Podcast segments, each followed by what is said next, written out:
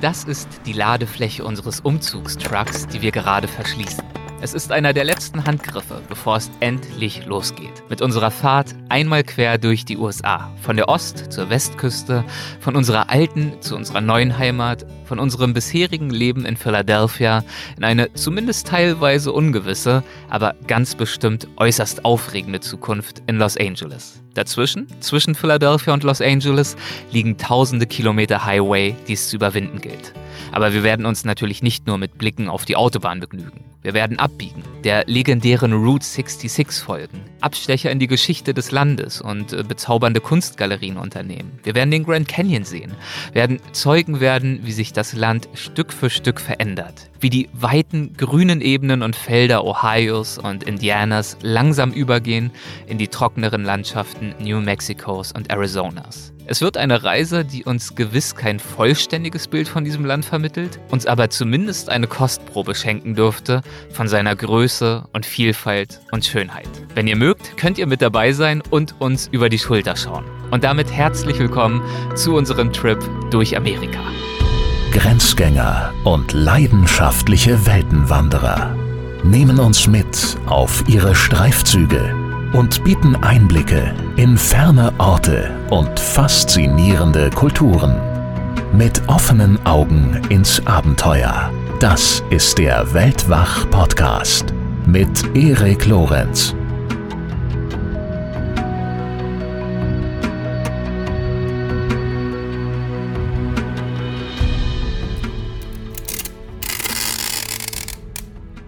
So, ich äh, würde ja gern verkünden feierlich, dass das hier die letzte Kiste gewesen sei, der letzte Umzugskarton, den wir noch äh, zukleben müssen.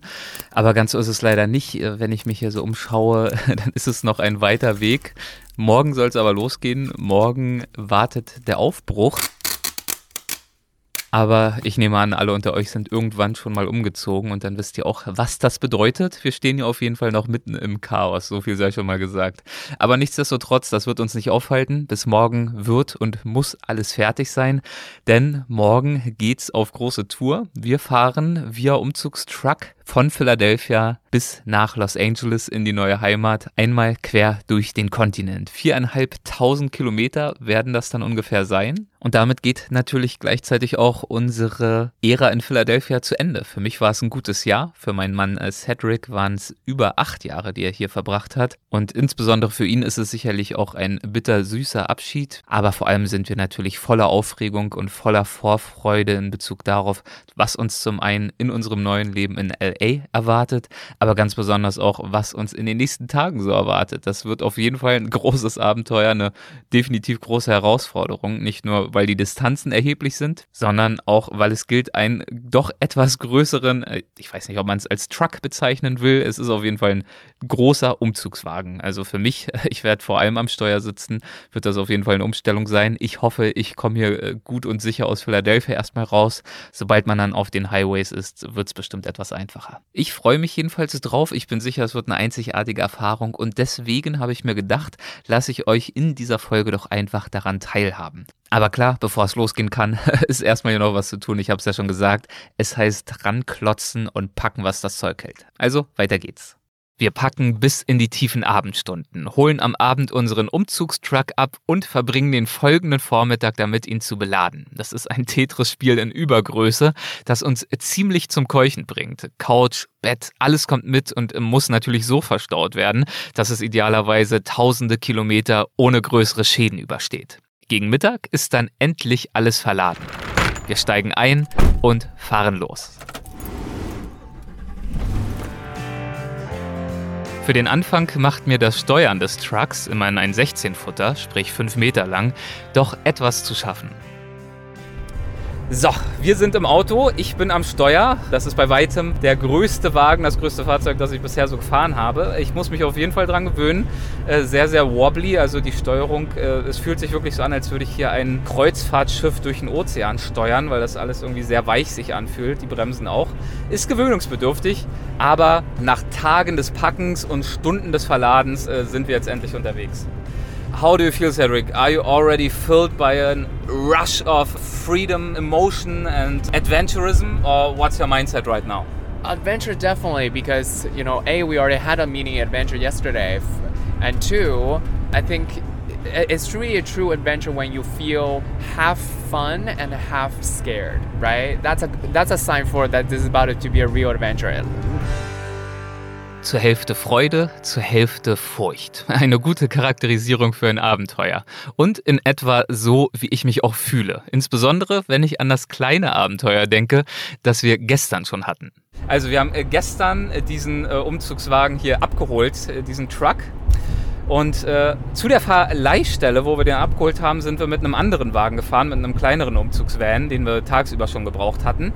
Ähm, ich habe dann den Schlüssel geholt, bin dann in den größeren Truck eingestiegen, um auszuparken. Cedric ist in den kleineren Van eingestiegen, um den auszuparken und dann abzugeben.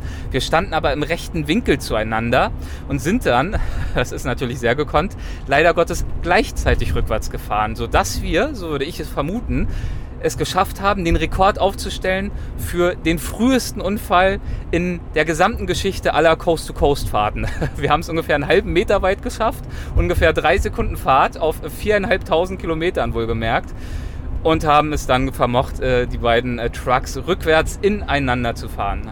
How did you feel, Cedric, when that happened? After one meter, not even, you felt uh, the hit of my car into yours and yours into mine and we both i think realized wow we are the greatest idiots that have ever driven any kind of truck is it really a good idea to go coast to coast Yeah, I, I really thought, well, maybe this is a time, this is a sign that we should call it off now. Yeah. You know, if we can manage to get into an accident in a parking house, imagine we're in the middle of a desert. yeah it's, it, it was crazy but luckily uh, no visible damage.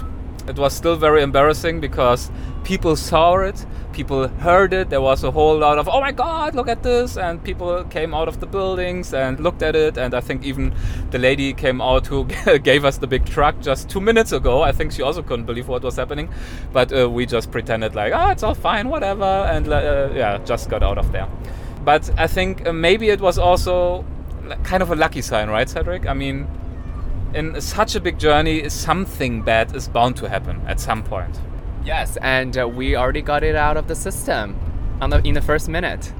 So the rest should be, you know, a downhill, you know, uphill from here. Yeah. Um, I don't know if you hear, uh, one of us is already in quite a bad mood, I would say, because what I didn't tell you so far is it's not only gonna be Cedric and me on this journey. We are in fact three travelers. Joha, say hello.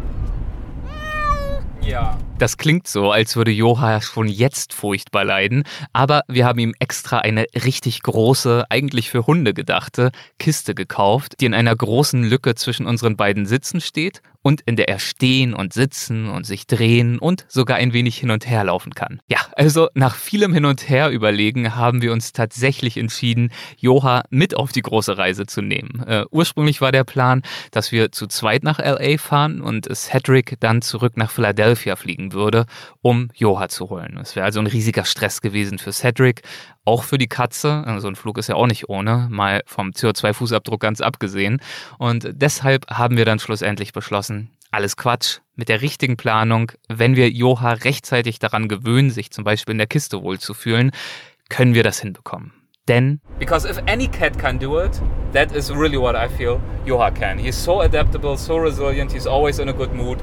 If we have the house full of guests, full of people he doesn't know, he is not one of these cats who hides somewhere under the bed. No, he's always in the middle of things. So I'm pretty confident that uh, after a few hours he really will get into the travel mode again as well and will be just as happy as we are. Yes, Joha was uh, was born on the street of West Philadelphia. Of the uh, that. How did you find him? the hood. He's a street cat and a street fighter, right? Absolutely, he's he's certainly very street smart and has uh, survived the worst and was able to picked up by the rescue animal rescue facility. And I was so lucky to meet him the first day when he was was taken in to the facility, and I was love at first sight and took him home right away. Why did you choose him when you saw him? I think they had uh, quite a few cats, right? Yeah, out of all of them, everyone else was either so shy, retreating, or withdrawing from me when I was approaching this cage. Joha was the only one extending his paw outside of the cage. Maybe he was trying to scratch me, but I, I, I but I consider it as a handshake. Ich bin gespannt, ob Joha uns am Ende dieses ersten Tages auch noch einen kumpelhaften Handschlag geben wird. Selbstverständlich werden wir über den Tag hinweg regelmäßig anhalten und ihn rauslassen. Dazu haben wir auch eine Leine dabei, an der er übrigens auch wunderbar geht. Und wir haben natürlich ausschließlich hunde- und katzenfreundliche Hotels gebucht, sodass es auch dort keine Probleme geben sollte. Eigentlich wollten wir spontaner unterwegs sein, aber da Johann nun mit bei uns ist, war es einfach notwendig, etwas rigoroser zu planen. Und so beginnt unsere lange Reise gen Westen. Zwei Typen, die es vermocht haben, innerhalb der allerersten Sekunden den ersten kleinen Unfall zu fabrizieren, ein leuchtend gelber Umzugstruck und ein Kater, der uns auf dieser Reise begleitet und sicher auch in dieser Folge immer mal wieder eine Rolle spielen wird, auch wenn ich damit Gefahr laufe, als Crazy Cat Person in die Podcast-Annalen einzugehen. So, Eric, now it's been three hours since we left Philadelphia and on the edge of Pennsylvania now, on our way to Columbus, Ohio. How do you like driving this uh, five meter long truck? So far, I like it a lot. I like especially that uh, Joha is doing so well. He is not only stopped uh, complaining, he actually has left his uh, cage and is sitting on top of the cage between the two of us, looking out through the front screen uh, window and enjoying the scenery. So I think it will be a massive success traveling with him. Die erste Tagesetappe führt uns bis Columbus, Ohio. Immerhin 750 Kilometer, die wir nach einem halben Tag Racken und Schleppen noch zurücklegen. Wir sind damit zufrieden und lassen den Tag in einem unprätentiösen, aber katzenfreundlichen Hotel am Highway ausklingen. Und das mit der Katzenfreundlichkeit ist keine Selbstverständlichkeit, wie wir bei der Planung feststellen mussten. Das eine oder andere Hotel beschreibt sich nämlich als pet-friendly, also haustierfreundlich, aber bei genauerer Nachfrage zeigt sich dann, dass damit in Wirklichkeit gemeint ist dog-friendly. Naja, ist ja auch irgendwie verständlich. Wer ist schon so verrückt, mit einer Katze durch die Gegend zu fahren? Und welche Katze ist schon so gut erzogen und entspannt wie Joha? Der zweite Tag bringt uns in den Bundesstaat Indiana, mitten rein in den mittleren Westen, die Great Plains. Yeah, the only thing we see right now is a vast expanse of rural areas, of fields, of small forests. It looks a little bit like Germany, I have to say, in terms of vegetation and general landscape, like the middle part of Germany or northern Germany. But definitely worse highways. yes, and uh, Joha is pretty talkative right now, but he also looks very happy. By now, we have uh, taken him out of the crate completely. He's just sitting on the crate or sitting between my legs. You are driving now, Cedric, so I'm taking care of Joha. And he seems to be really happy. And he's also having quite a few good conversations with you, I noticed, uh, because something that is really impressive you speak cat. Um, let's give it a try. So, uh, Cedric, please ask Joha a question and we will see if he answers. Joha? Meow. Meow. Meow. Meow. Meow. Meow. Impressive, it works. So, what, what did you guys talk about? We talked about how he's doing, you know, sitting on this crate and taking it all in. I mean, this is. I don't know how many cats have traveled this far distance. He is literally hundreds of miles away from where he was born, west side of Philadelphia. Now he's on the west side of Ohio, about to get into Indiana. Like, I mean, I would never have thought. I, I don't think neither has he. Ask him um, how he feels right now, please. Meow.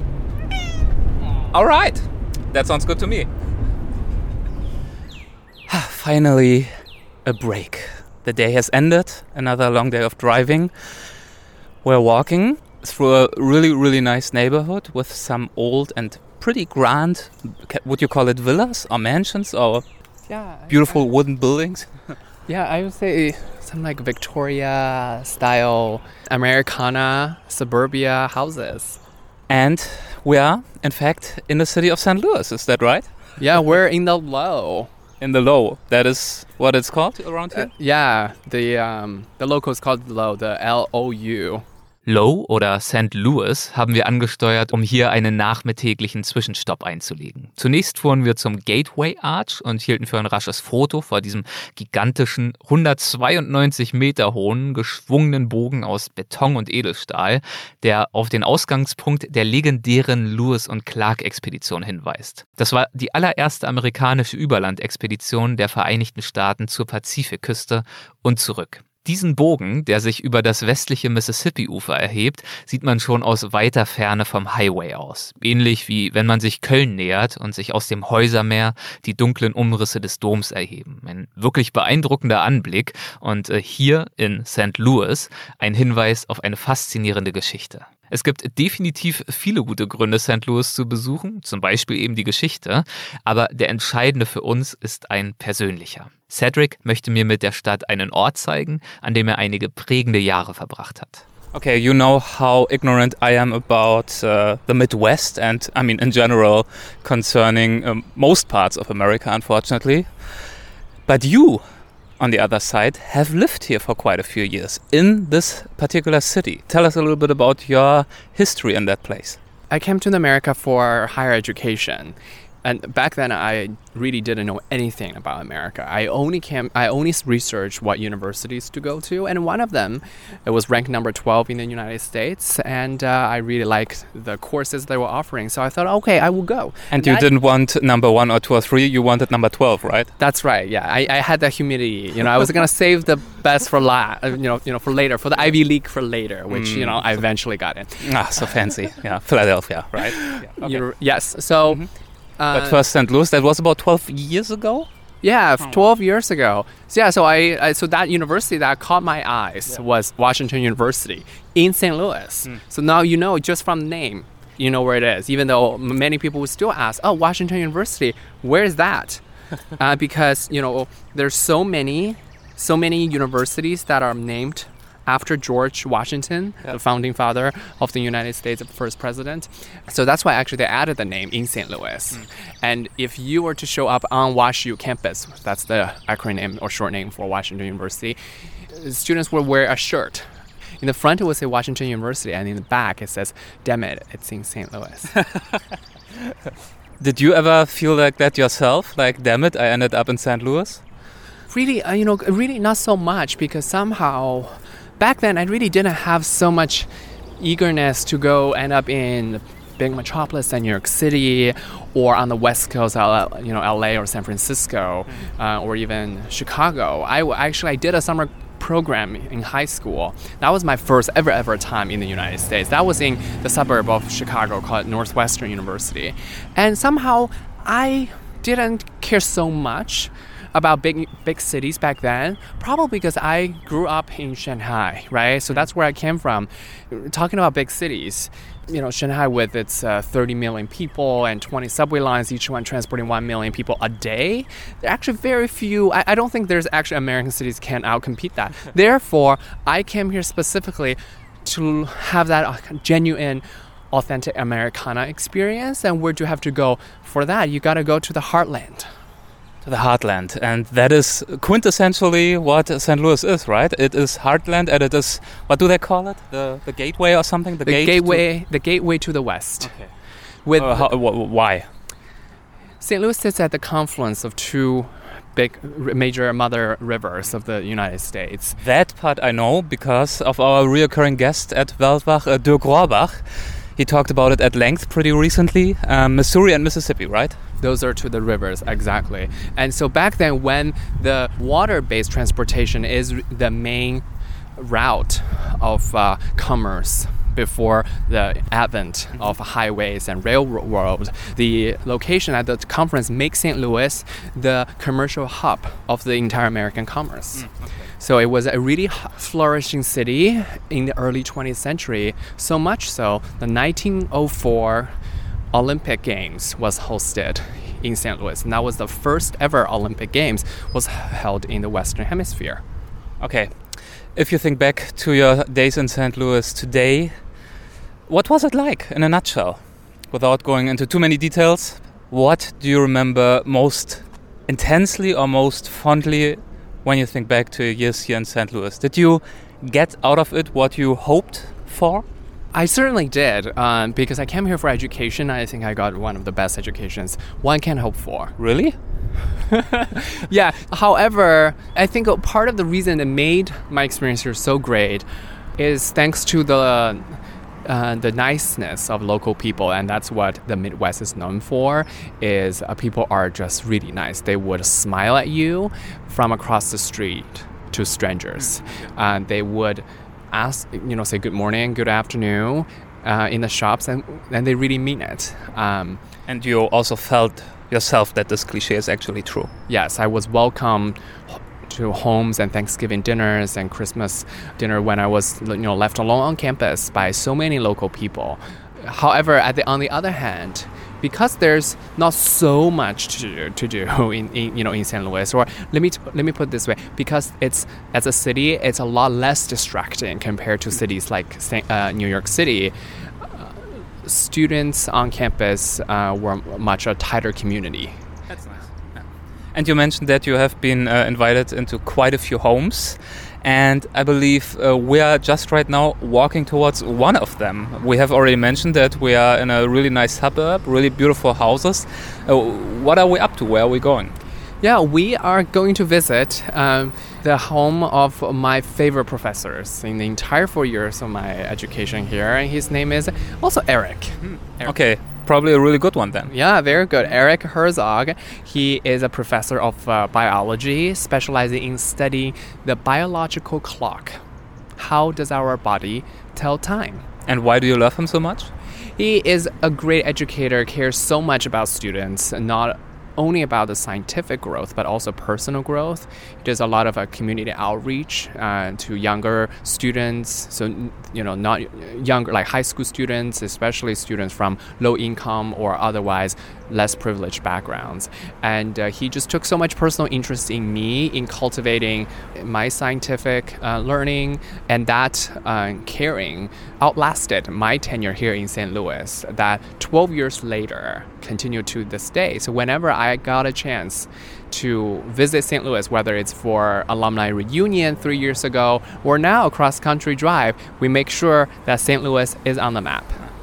Und so wandern wir, nachdem wir ausgiebig den wunderschönen, altehrwürdigen Campus der Washington University erkundet haben, zu Cedrics ehemaligem Professor Eric und seiner Frau Mary, die uns zum Kaffee eingeladen haben und sich bereit erklären, uns ein wenig von ihrem Leben hier zu erzählen. Wir lassen uns mit den beiden auf ihrer Veranda hinter ihrem Haus nieder, umrandet von einer Wiese und Bäumen und Vögeln, die in ihren Ästen trällern. Um, so, as you know, we are on a big um, road trip right now. We're going coast to coast. America is a big country. I've never been as aware of that as I am right now. I feel like we already traveled quite a bit, but only covered a small, yeah, a small portion of the whole thing. And it's a very diverse country. So, a question that comes to mind when you come through all these different regions, different landscapes, different kinds of places with a different feeling to life is how are they different and why do people choose to live in these places? And right now we're in St. Louis. So please tell me a little bit about what St. Louis means to you and why you decided you wanted to end up here. So we ended up here because we do have a sense of uh, history here. We both feel like Midwesterners. And to us, I think that means a certain level of engagement with your neighbors. You know your neighbors' names, you know about their business, they care about your business, and they're some, you know, more than happy to come into your house and fix your water heater for you. But I think also we were attracted to this place because we wanted to raise two boys. And we really thought of this as a place where they could ride their bikes far away from home and we would never have to worry about it. And we felt like it's a, it's a, a place that has fun adventures.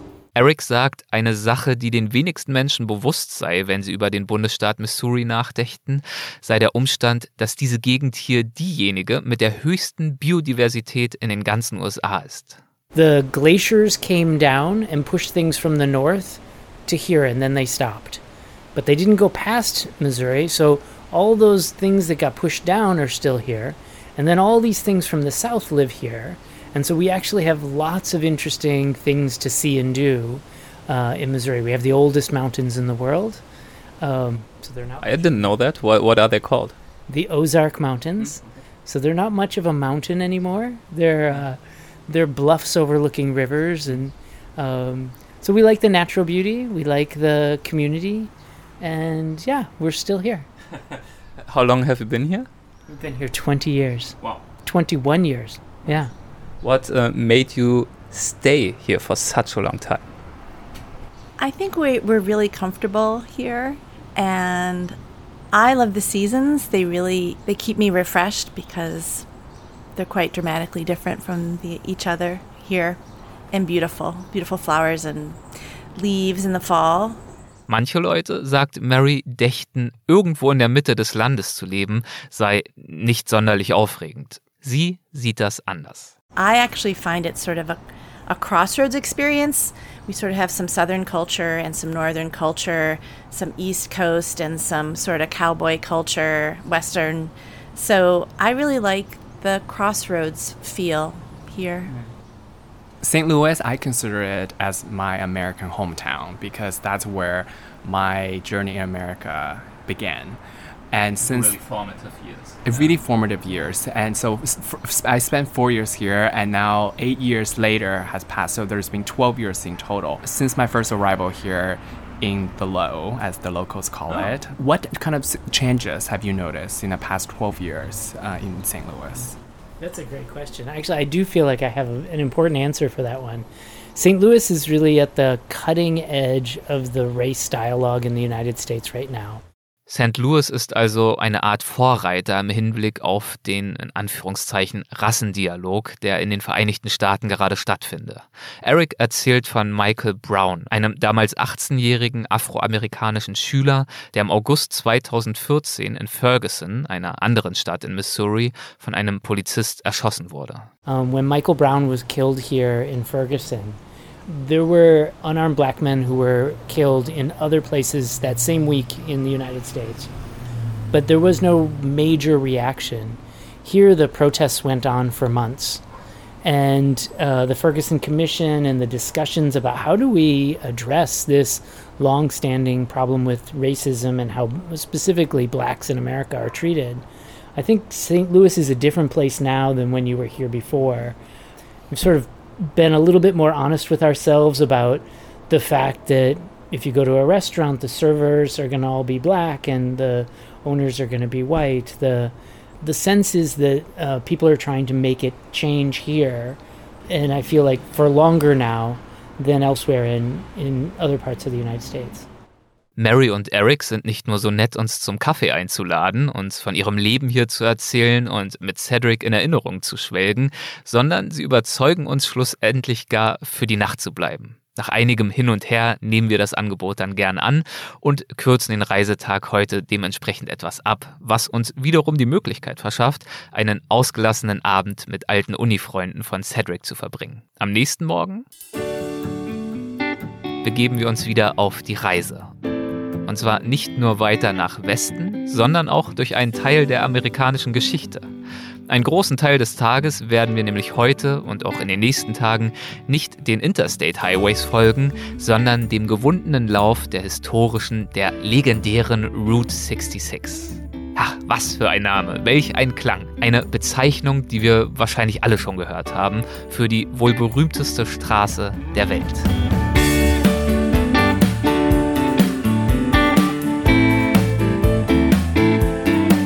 Die Route erstreckt sich über rund 4000 Kilometer von Chicago durch acht Bundesstaaten bis nach Santa Monica bei Los Angeles in Kalifornien. Sie galt als eine der ersten durchgehend befestigten Straßenverbindungen zur Westküste überhaupt. Die Zahl 66 erhielt sie im Jahr 1926 und in den folgenden Jahrzehnten wurde sie zu einem vielbefahrenen Highway, der Menschen aus allen Gesellschaftsschichten zusammenführte. Schriftsteller John Steinbeck bezeichnete die Route 66 als die Mutterstraße, die Straße der Flucht. Letzteres bezog sich auf diejenigen, die in den 1930er Jahren, das war die Zeit der damaligen Wirtschaftskrise, versuchten, den großen Ebenen zu entkommen, einem trockenen Gebiet östlich der Rocky Mountains, das in dieser Zeit von verheerenden Dürren und Staubstürmen heimgesucht wurde. Später führte die Route dann unzählige Urlauberfamilien aus dem mittleren Westen zum Grand Canyon oder auch nach Disneyland.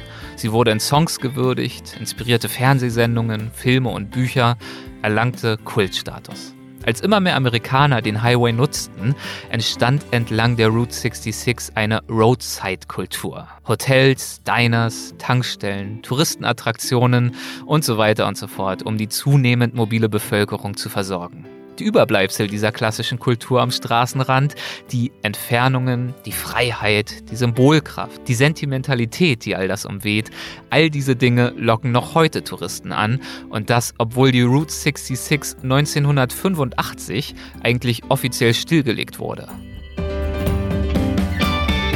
Auch wir wollen uns in den nächsten Tagen also vom Hauch dieses Mythos umwehen lassen. Und wir sind gespannt, wie lebendig die Route bzw. ihre erhaltenen Teilstücke heute noch wirklich sind.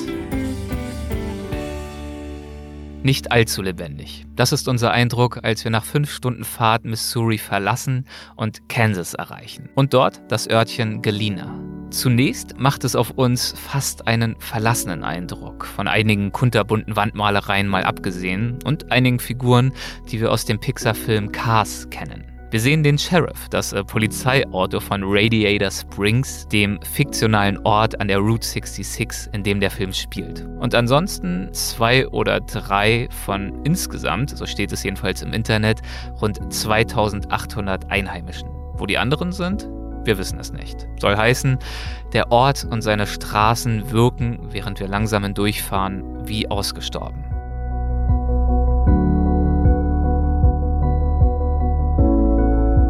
Die meisten Geschäfte wurden längst aufgegeben. Die Schaufenster sind vernagelt, die Farbe ist verblasst und blättert von den Holzfassaden der niedrigen Gebäude, die sich an der Hauptstraße entlangziehen und mich an die Szenerie eines Wildwestfilms erinnern. Die Wolken hängen tief, sind bleigrau und der Niederschlag, den sie auf uns niedergehen lassen, variiert zwischen leichtem Niesel und kräftigen Schauern. Das grimmige Wetter verstärkt die nebelige, kalte Melancholie, die über dieser Geisterstadt liegt, nur noch zusätzlich. Zwei oder drei Gebäude bilden eine Ausnahme im grauen Einerlei. Sie wurden aus historischen oder touristischen Gründen erhalten und wieder instand gesetzt. Eines davon leuchtet uns trotz des trüben Lichts mit seinem weiß-roten Anstrich an. Ein kompakter Bau, dessen Beschriftung ihn als Cars on the Route bezeichnet, bestehend aus einem kleinen Souvenirshop und daneben einem Garagentor, das an längst vergangene Zeiten erinnert, als sich hier eine kleine Werkstatt und Tankstelle befand. Gebaut wurde sie in den späten 1930ern. Sie erlebte also die Blütezeit der Route 66 mit und ist ein schönes Beispiel für die typische Roadside Culture, die sich entlang der Strecke entwickelte. Zwischenzeitlich wurde das Gebäude aufgegeben und ist verfallen. Anfang der 2000er dann wurde es jedoch renoviert und wieder hergerichtet. Heute ist das Tor verglast. Drinnen ist Platz für ein kleines Café, das aber heute nicht in Betrieb ist. Und neben der Garage wiederum, draußen, also vor dem Haus, stehen drei weitere Gefährte aus dem Film Cars. Zum Beispiel der rote Truck Tow Mader und Red, der Feuerwehrtruck, jeweils mit großen Augen, die hinter der Windschutzscheibe angebracht wurden und die Fahrzeuge wirklich aussehen lassen wie die Charaktere aus den Pixar-Streifen. Und dabei handelt es sich nicht um kitschige Replikas zum Film, sondern um echte historische Fahrzeuge, die die Vorlage für die Filmcharaktere lieferten. Also diese Fahrzeuge hier gab es zuerst, der Film kam später. Das Pixar-Team, das an dem Film arbeitete, fuhr die Route 66, um die es im Film gehen sollte, zur Recherche ab und entdeckte in Galina, genau hier, wo wir gerade stehen, zum Beispiel jenen charismatischen roten Truck, der wohl schon damals an dieser Kreuzung herumstand und dann zum Vorbild für besagten Charakter Tomada wurde. Im Café sind die Lichter aus, aber im Souvenirshop brennt Licht und so treten wir ein.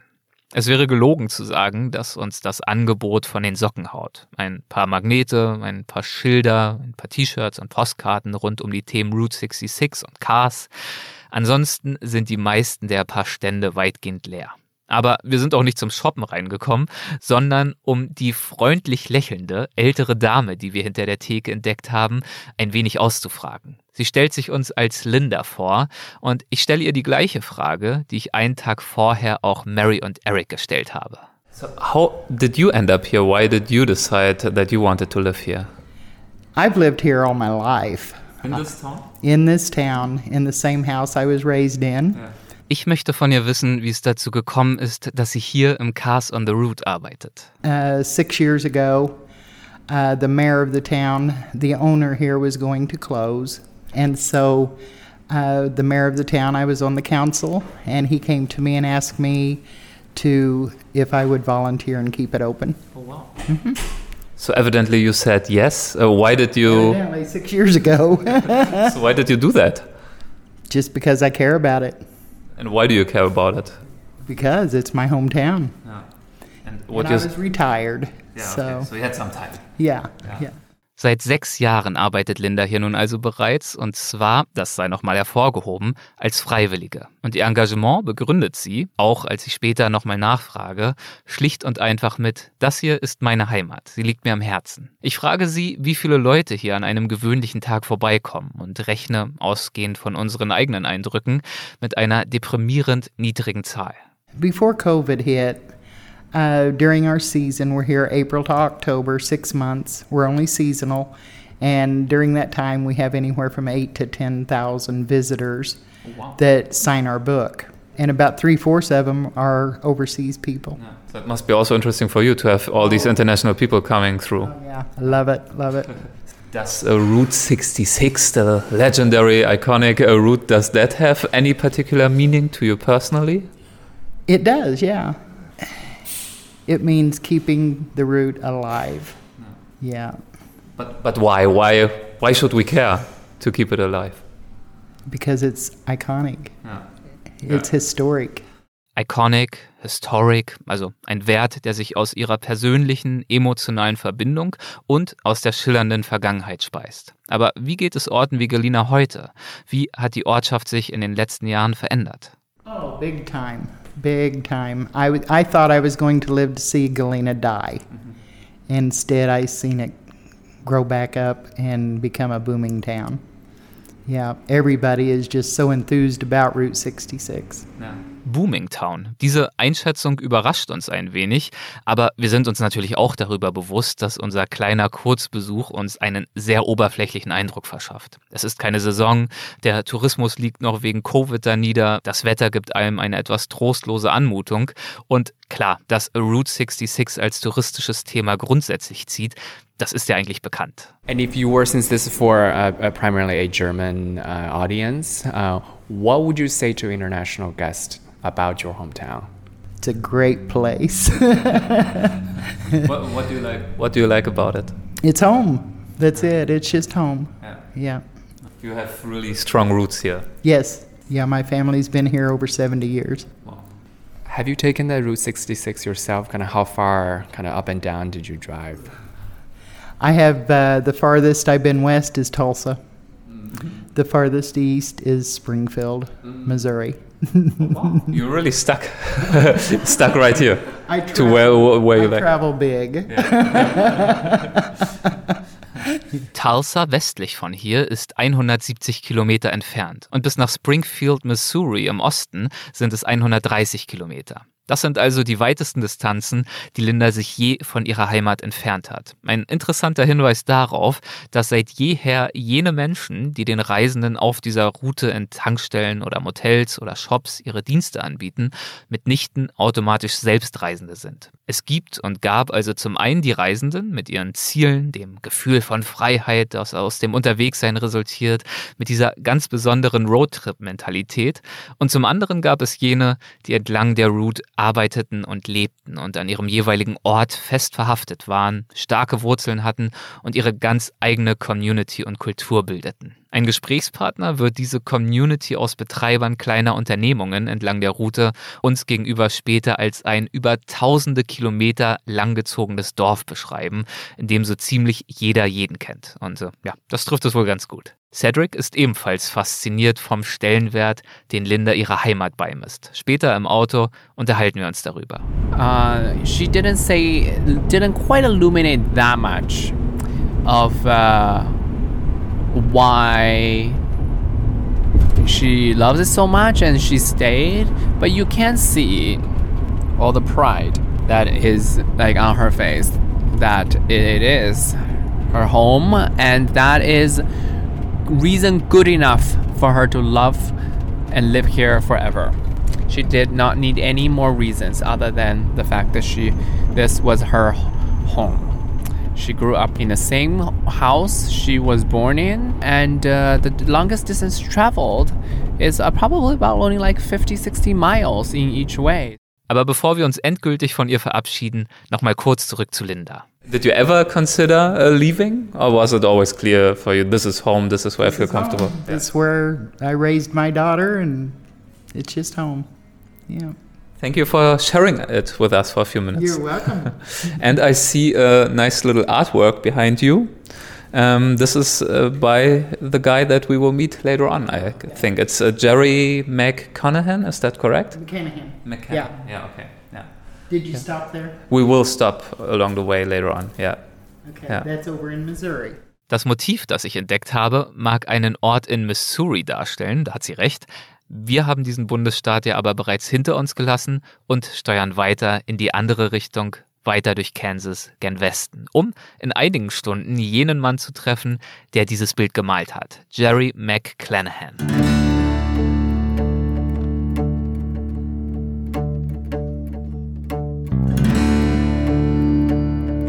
Die Route 66 hat viele Unterstützer. Engagierte Personen, die auch liebevoll als Road Warriors bezeichnet werden.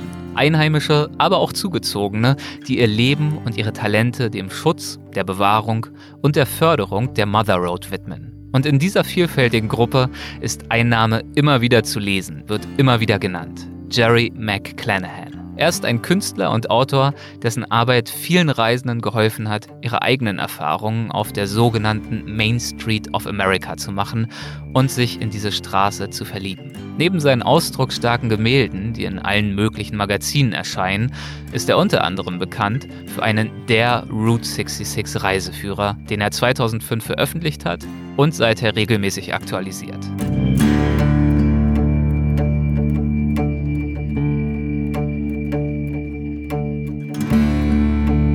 Heute ist Jerry eine echte Route 66 Institution mit einer starken Anhängerschaft. Und er liebt die Route so sehr, dass er vor einigen Jahren sogar umgezogen ist, um näher bei ihr zu sein. Wir treffen ihn in seiner Galerie, die er in einem Häuschen auf seinem Grundstück in Chandler, Oklahoma, eingerichtet hat.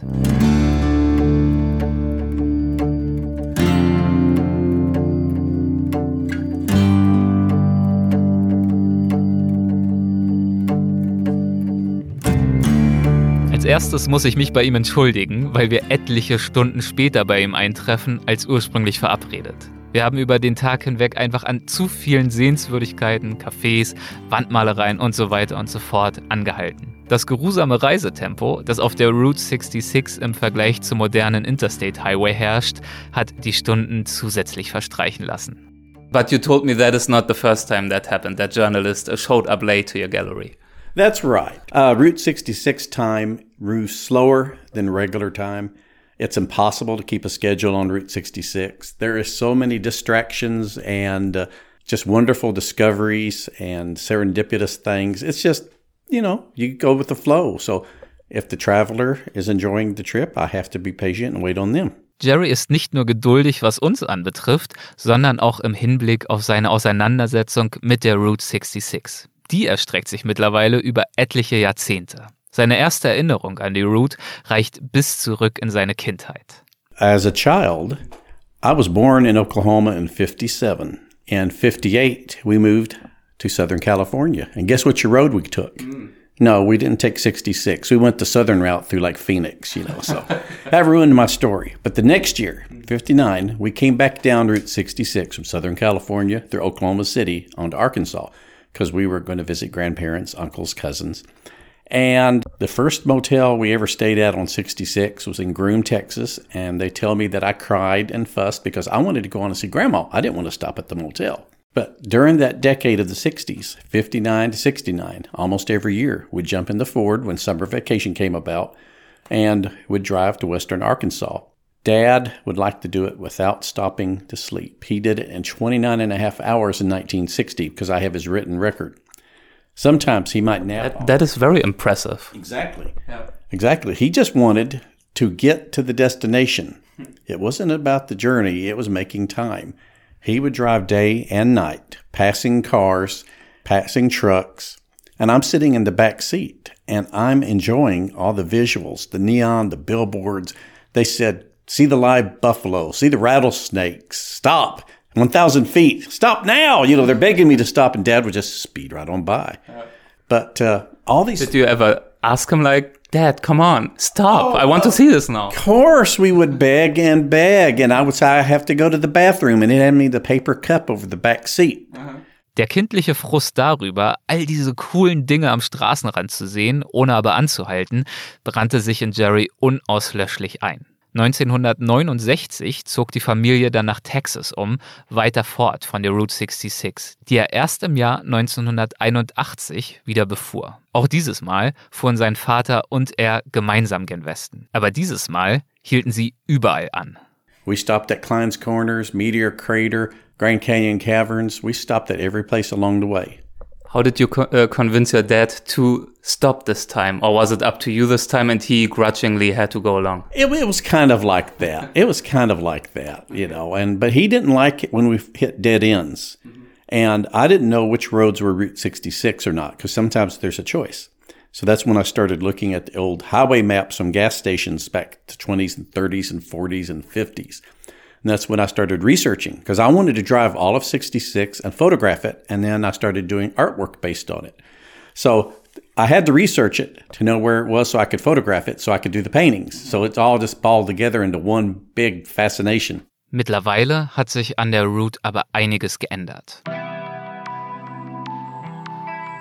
Schon als Jerry und seine Familie in den 60ern der Route 66 folgten, gab es Anzeichen für ihren Untergang. Denn Jahr für Jahr ersetzten neue Teilabschnitte großer Interstate Highways die ursprüngliche Route und machten sie bedeutungslos.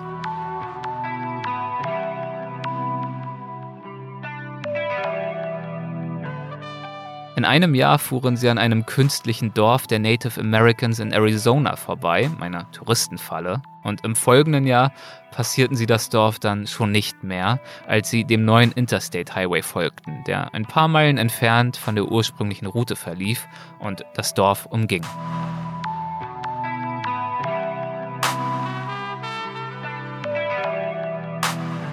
Zwischen 1969 und 1981, also diesen beiden prägenden Trips entlang der Route 66 von Jerry, hatte der Interstate Highway beinahe alles umgangen. Und viele der Orte, also Sehenswürdigkeiten, Geschäfte, Attraktionen, die Jerry besichtigen wollte, hatten mittlerweile geschlossen.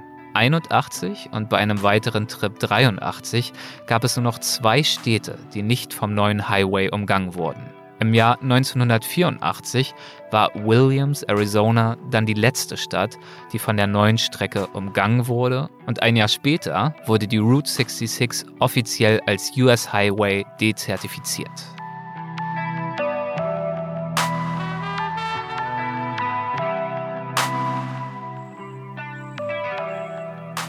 and all the newspapers and magazines says it was dead. It's like the oregon trail. It's abandoned well we didn't let it die so everybody that loved route 66 started to try to bring it back. I kept researching it. I kept trying to find the old sections and i kept doing artwork and started writing about it. Did a set of maps with a good friend back in 94 that told people how to drive the route. Started my EZ 66 guide in 2005 and uh, moved from Texas up to Oklahoma here in 2008 and started my little art gallery here. We talked about your childhood memories. Mm-hmm. What is it about Route 66 that fascinates you so much up till this day that you really decided to dedicate such a significant part of your professional but also personal life to it? Well, I'm an artist and I have a Bachelor of Fine Arts degree before I rediscovered Route 66. And then I didn't like modern art and I was taking photographs of like roadside attractions and things because of the memory of Route 66. I found a book that had photos from the 60s and 70s of Route 66 and I said, I remember this and that rekindled my imagination and my fascination in it. I love American cars. Well, I love any old cars, really, you know, from the old era. Neon signs, uh, billboards, gas stations, the miss the long lost brands of gasoline like Whiting Brothers, the colorful roadside culture is what draws me to Route 66. Also, the landscape, especially the desert southwest and the mountains. Uh, the which which we haven't seen yet, but uh, of course very excited about. there's two different Route 66s. It's kind of the east half. You have the the prairies and the cornfields and the forests and the woods, and then you get out into Texas and west. Then you've got the wide open spaces and the mesas and the mountains, and uh, those things attract me to Route 66. The best thing about it, though, in the last I guess 20 years or so, is all the people I've met along Route 66. The people that are in the gas stations and motels and restaurants and museums, the people that are traveling it. It's a wonderful culture that encompasses the whole world. Wie Jerry sagte, er hat im Laufe der Jahrzehnte zahllose Menschen entlang der Route 66 kennengelernt. Sowohl Gleichgesinnte, die wie er kleine Unternehmen entlang der Route gestartet haben, von ihr leben und gleichzeitig sie am Leben halten, als auch Reisende aus aller Welt. Ich möchte von ihm wissen, warum die Menschen seiner Einschätzung nach heute die Route 66 überhaupt bereisen. Wonach suchen sie auf ihr? You know, I often ask our visitors from overseas, well, why are you interested in Route 66? I mean, they they're not like me. They didn't do it as a kid and have that nostalgia. Somebody from some country in Europe, they don't have a uh, a shared uh, nostalgia of driving for days and days across the country. And a lot of them say they like American movies, American music, rockabilly music, for instance, uh, the Old West. Uh, some people in uh, Europe still like the old cowboys and Indians, the Westerns. A lot of our American culture, it's a turn on for them. It's a musical, visual, roadside culture that encompasses Route 66. Also, some of them said they just wanted to come to America and drive, and they didn't know where to go. And they start searching on the internet, and they found out, oh, Route 66. It goes from Chicago, it goes past the Grand Canyon, and I can go to Las Vegas, I can go to Hollywood, maybe I can go up to, to Monument Valley, all the side trips. And there's a good guidebook and maps that show me how to go, you know? That's a good reason indeed. Yes, yes. Mit dem vorzüglichen Guidebook bezieht sich Jerry natürlich auf jenes, das er selbst vor ein paar Jahren geschrieben hat. We must also mention one influence is the Route 66 TV series, which aired in the early 60s and many people have still seen on like DVD. Uh, the song Bobby Troup's, Get Your Kicks on Route 66, which has been covered by hundreds of bands. We just uh, listened to it half an hour ago. Oh, I bet you did. I bet you did. You can sing it by heart now, right? It's like a road map of Route 66. Uh, the Grapes of Wrath, the Dust Bowl, uh, the Bunion Derby way back in like 28. There were some big events that happened along 66 as far as the culture that brought it into the limelight and caused all the eulogies and mourning of its death in 1985. And that also caused the, the resurrection, all the rebuilding efforts. It was a part of American culture that really no other highway has become. I mean, there's, there's, there's other roads that have some fame, but Route 66 is the only one that really grabs the culture by the heart. Ich frage ihn nach Tipps für Reisende, die von Übersee in die USA kommen, um der Route 66 zu folgen. How long do they have? Some people may only have seven days. Some people have two weeks. Others have a month. And we have to be careful not to tell people you can't have a good trip in seven days. You can, but you've either got to do a lot of driving and not go in a lot of museums or do part of it. Now, I know somebody coming from overseas, maybe they have to do it all in the time they have. But the, the important thing is not to, not so much as to do it end to end, like my dad would, super quick, but to enjoy what part you're on. Allow for time to talk and meet somebody. Like you might meet George at Gay Parita in Missouri and talk for an hour or two, you know. You might have a volunteer at a museum that would tell you all the history of his town. You might just decide to stop and smell the flowers, you know. It's just Route 66 is supposed to be savored and enjoyed if possible. Abschließend schauen wir uns gemeinsam in Jerrys Galerie um, betrachten die Ölgemälde, Aquarelle, Bleistiftzeichnungen und Fotos von klassischen amerikanischen Autos vor Motels und Neonzeichen und von vielen anderen Motiven aus der Gegenwart und der Vergangenheit der Route 66. This is my favorite painting. Here it is, kids. This is the Jackrabbit Trading Post near Joseph City, Arizona, which began about 1949 and is still going strong. I painted this family in the back of a Cadillac, turning in with a crying baby and the harried mother and father. One kid is shooting a cat pistol at the rabbit. And that's based on my childhood because I sh- was shooting a cat pistol out the window in that part of Arizona and dropped it. My father would not stop and go back and get it. So I cried and cried and cried and cried. Your father seems to have been a tough guy. Yeah, well, he was an oil field guy. He he, he was uh, he was kind of no nonsense. But in 2010, he and I took a trip out west, and we stopped at everything. And he wanted to stop and talk to everybody. He learned about Route 66. So, so are these kind of memories uh, the reason why it is your favorite drawing? Yeah, and also just the way it turned out, and uh, it, it's just you know, it's one I don't want to sell.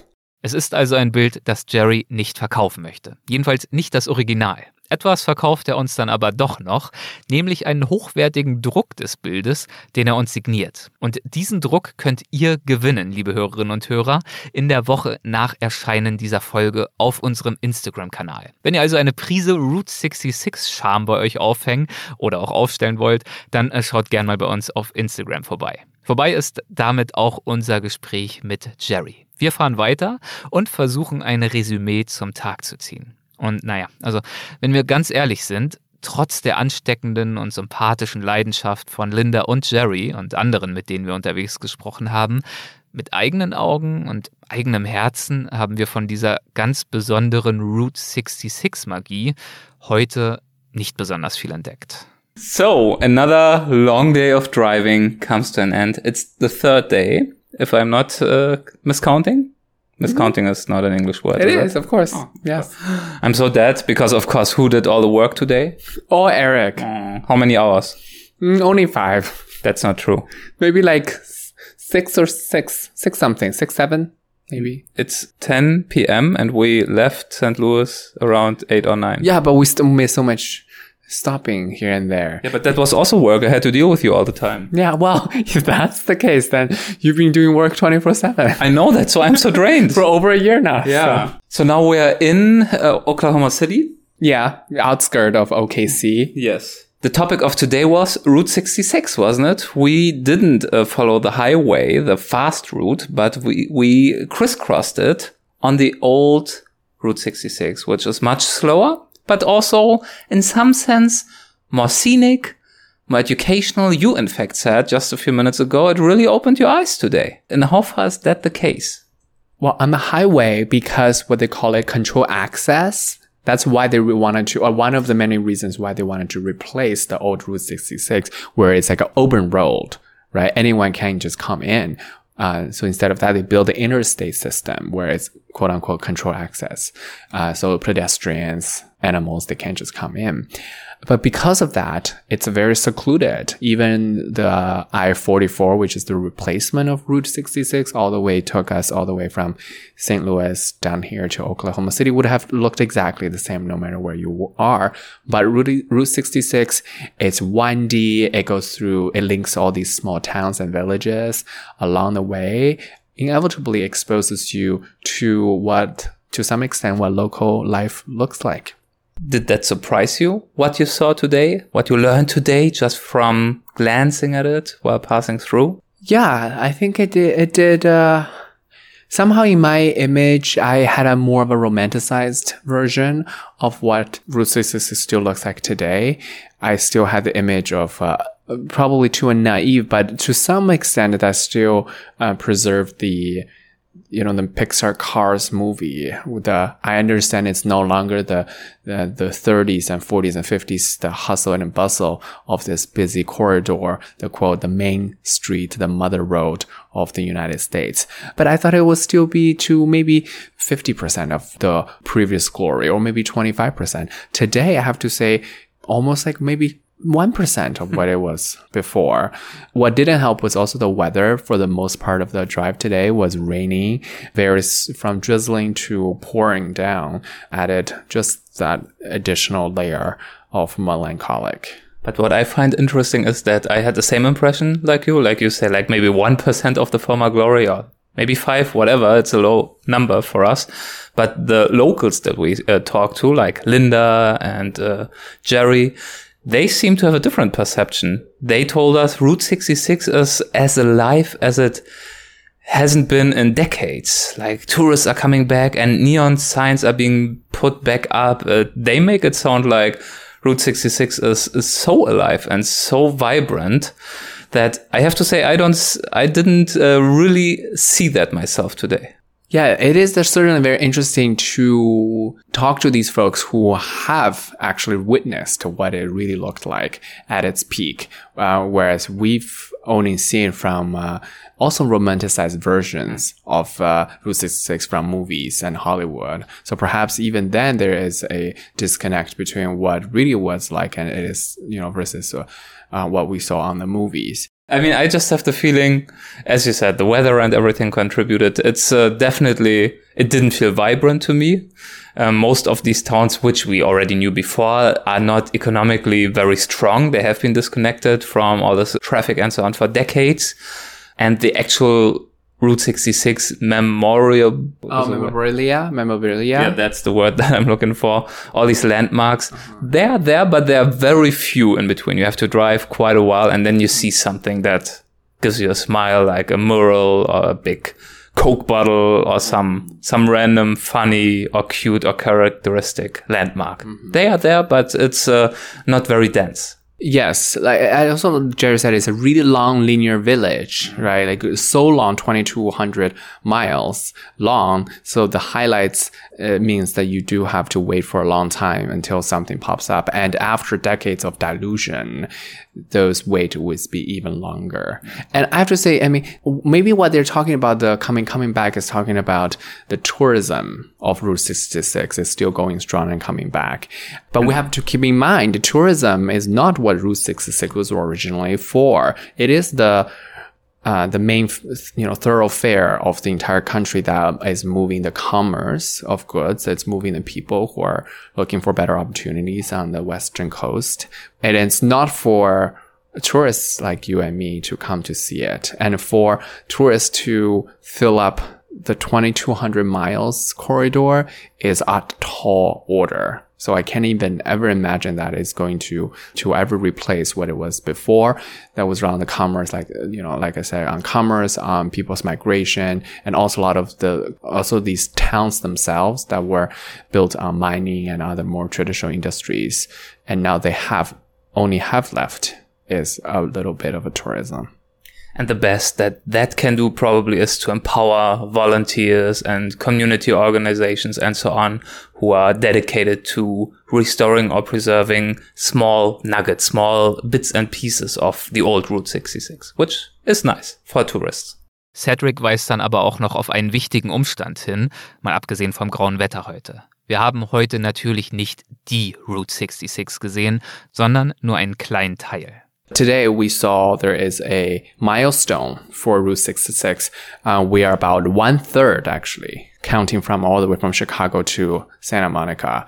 So we still have 1300 miles to go from this point to LA. Oh so we only really saw the beginning of it. And like, uh, as we know, the first half going from east to west is the more boring part. It's more flat part. Therefore, perhaps the decline of Route 66 is more pronounced here versus, for example, you know, a couple weeks ago, we're in Santa Monica, the end of the Route 60 trail and it's the Santa Monica Pier and it's absolutely hustling and bustling. So perhaps as we go on this journey in the next few days, we will be pleasantly surprised that uh, we can see more activity as our wheels turn forward.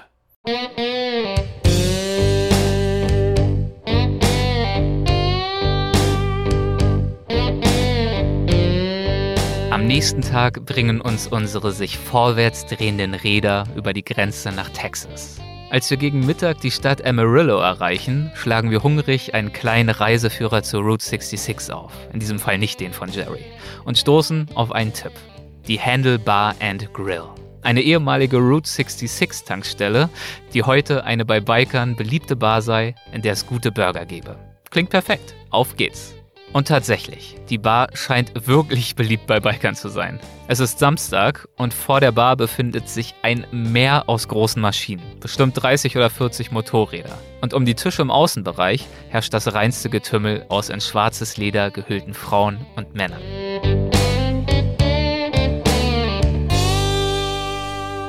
So, und nun versucht euch bitte einmal Folgendes vorzustellen. Wir fahren mit unserem gelb leuchtenden Umzugstruck vor, halten so halb legal am Straßenrand, weil wir für die regulären Parkplätze natürlich viel zu groß sind, und steigen aus. Cedric, nur noch mal zur Erinnerung, er ist Chinese und äh, sieht auch dementsprechend asiatisch aus, trägt ein kurzärmeliges Hemd mit knallbunten Mustern darauf. Wir holen Joha aus dem Truck und tragen ihn in seiner übergroßen Kiste rüber zur Bar. Wir wollen ihn keinesfalls im Wagen lassen, da es darin dann doch schnell gefährlich warm werden könnte. Auch äh, wenn es mir ja ehrlich gesagt minimal peinlich ist, äh, mit einer Katze im Rocker-Diner aufzutauchen. Genau in der Mitte des Außenbereichs entdecken wir einen einzigen letzten freien Tisch. Wir lassen uns an ihm nieder und stellen Joha in den Schatten und sehen uns um.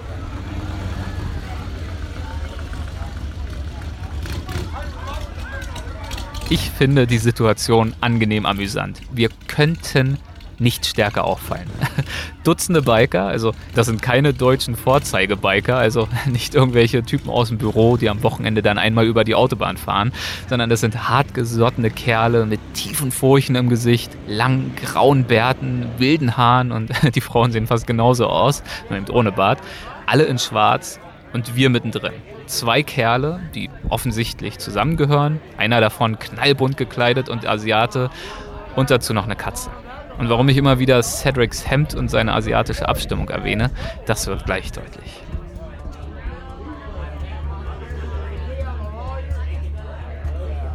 Wir beobachten weiter das fröhliche, bierselige Treiben.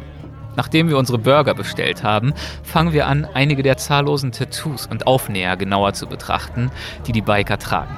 Das erste Tattoo, das ich entziffere, prangt im Nacken eines hünenhaften Kerls und besteht aus zwei kantigen schwarzen Buchstaben. SS. Seltsam. Ich betrachte den großformatigen Aufnäher auf dem Rücken der Lederjacke eines anderen Typen. Dort steht geschrieben, I will never apologize for being white.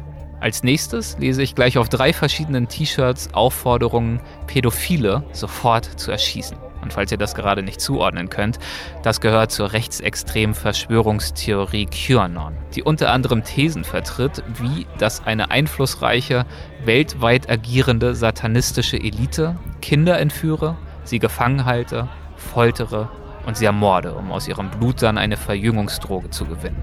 Und die Demokraten betreiben, so meinen diese QAnon-Anhänger, einen internationalen Kinderhändlerring zur Prostitution Minderjähriger. Und der ehemalige heldenhafte US-Präsident Donald J. Trump bekämpfe diese Elite.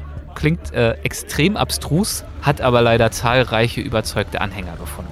Zum Beispiel diese Biker-Clique. Und damit hört es längst nicht auf. Nazi-Parolen, NRA-Merchandise und so weiter und so fort. Und dann bemerke ich Waffen. Etliche Biker tragen eine Pistole am Gürtel, einer eine armlange Machete und an der Tür zum Innenraum der Bar klebt ein Sticker, der neben der Abbildung einer Knarre verkündet Legal Weapons Welcome. Ich schaue Cedric an, um ihn zu fragen, ob ihm auch aufgefallen ist, in welcher Gesellschaft wir uns hier befinden. Aber ich muss nicht fragen, seine Blicke sprechen Bände. Er hat genauso wie ich erkannt, dass wir umringt sind von White Supremacists, also von Rassisten. Cedric senkt eingeschüchtert den Blick und setzt sich seine Sonnenbrille auf, um sich etwas unbemerkter umschauen zu können. Und in der Kiste unter dem Tisch beginnt ausgerechnet jetzt Joha zu maunzen und lautstark nach unserer Aufmerksamkeit zu verlangen. Wir essen trotzdem unsere Burger, klar. Später im Auto frage ich Cedric, wie es ihm ging. Well, I was scared. Honestly, I was scared because I just, I, I well, first of all, I immediately felt that I was out of place in so many different ways. I mean, they could have, they could pick on me for so many different reasons. They could pick on me for being a person of color, for being gay, for being particularly Chinese, given the coronavirus pandemic. Trump unfortunately often called it the China virus. Yeah, or the Kung flu. Uh, and uh, yeah, so it didn't sit well with me to be almost like surrounded by people who, you know, on Fox News every day who are trying to blame all the problems they have in their life on people who look like me. Uh, and that's number one. Number two is that I, I also, it's not natural for me to just be next to a group of people who have guns on them and with ammunition. and also the fact that we are just just so long. You know, we are vastly, vastly outnumbered. We're on definitely on their turf. Yeah. I think both of us, we believe we know people like that from the news, like from the reporting on Trump, on the election, and so on.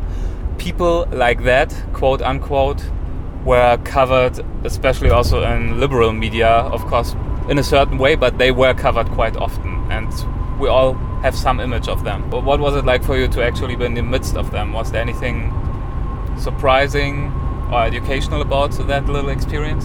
Well, I have to say, the thing is, they were nice. You know, they didn't bother us. No one bothered us. The waitress was clearly also um, one, you know, one of their own. Did not very nice to us, and uh, you said one of them even smiled at you, right? And I mean, I was honestly just too scared to even make any eye contact. I was afraid that making one wrong move, there will be a gun pointing to my head.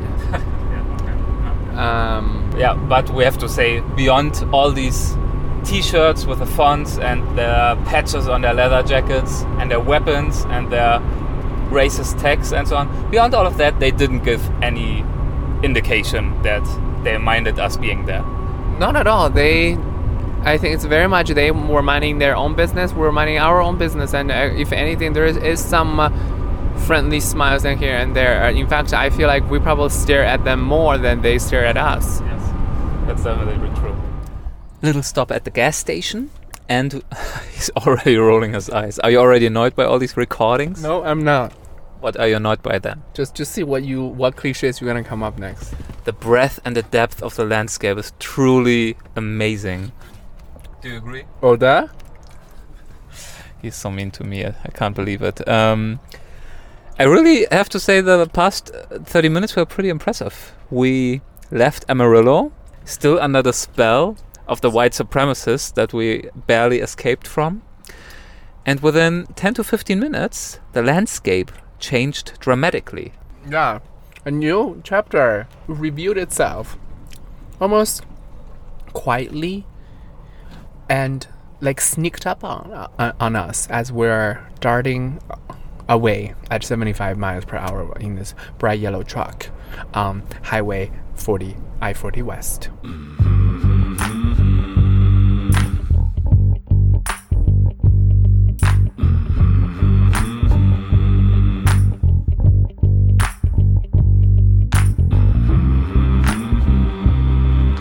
the highway, I 40 West, opened up totally. It went down a slight but long slope and led into a vast and empty plain. And the green vegetation suddenly disappeared and was replaced by low bushes and dry grasslands. And now we're more or less, yeah, in the desert, I think. We're in New Mexico. We crossed the state border. And it's not just plains; it's very flat, but in the distance, you also see these rock formations that are really impressive, like uh, sharp cliffs that becomes a plateau. I think these are called mesas. Uh, big, lots of uh, big mesas. all of that under these blue, blue skies uh, dotted with white clouds that I've seen so often in shows like Breaking Bad or Better Call Saul, which was shot about 200 miles from here around Albuquerque, the capital of New Mexico. Richtig.